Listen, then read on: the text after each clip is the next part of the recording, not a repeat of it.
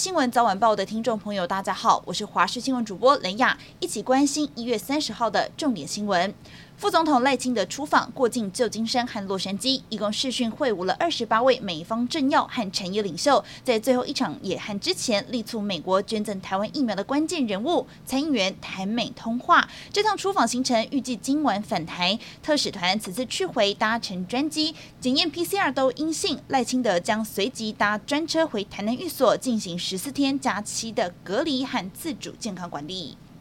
春节连续假期展开，交通部高工局表示，预判今天上午重点拥塞路段将会出现在国一南向杨梅到新竹、彰化系统到埔盐系统、国三南向土城到关西、快关到雾峰、国五南向南港系统到头城路段。建议南向的用路人尽量在下午时段出发，北向的用路人尽量上午时段出发，节省时间。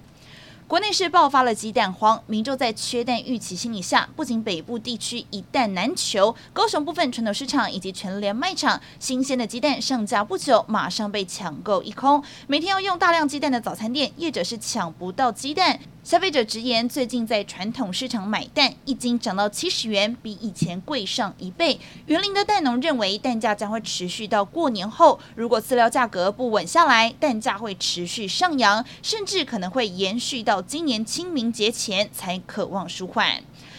疫情延烧，全台本土确诊个案持续增加。因年节返乡潮的防疫，花莲县政府在火车站设立疫苗快打站，让民众随到随打，提升自我防护力。而台南则是全国首创，在台南车站、新营及高铁台南站三个车站发放快筛试剂，提供南下返乡过年的市民领取。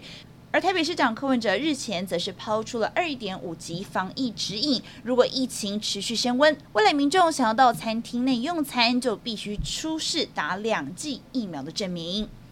而在天气方面，春节连着两波冷气团报道，第一波会在今天小年夜报道，气温将越晚越冷，水汽也会逐渐的转干，小年夜晚上到除夕清晨降至最低温下探十度。接着初一天气稍微回稳，但是初三封面南下又会是有雨的天气形态，而初四第二波冷气团南下再探十度，会一直冷到初六收假才会回暖。日本的疫情告急，大阪府新增超过一万三千例确诊，东京都病床使用已经接近五成，疫情是迅速的蔓延。但日本首相岸田文雄已经表明，为了维持社会经济运作，目前要求密切接触者必须隔离十天的规定将会进一步缩短到七天，而医疗从业人员、警消人员等，只要病毒筛检呈现阴性，目前最快六天就能解除隔离的规定，也会进一步缩短到五天。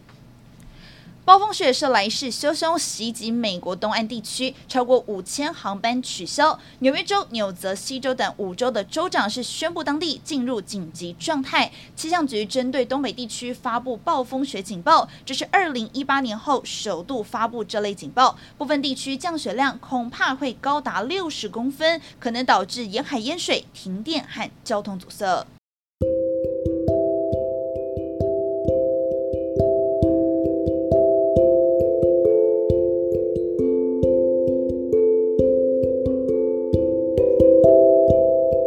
是这节重点新闻，感谢您的收听，我们再。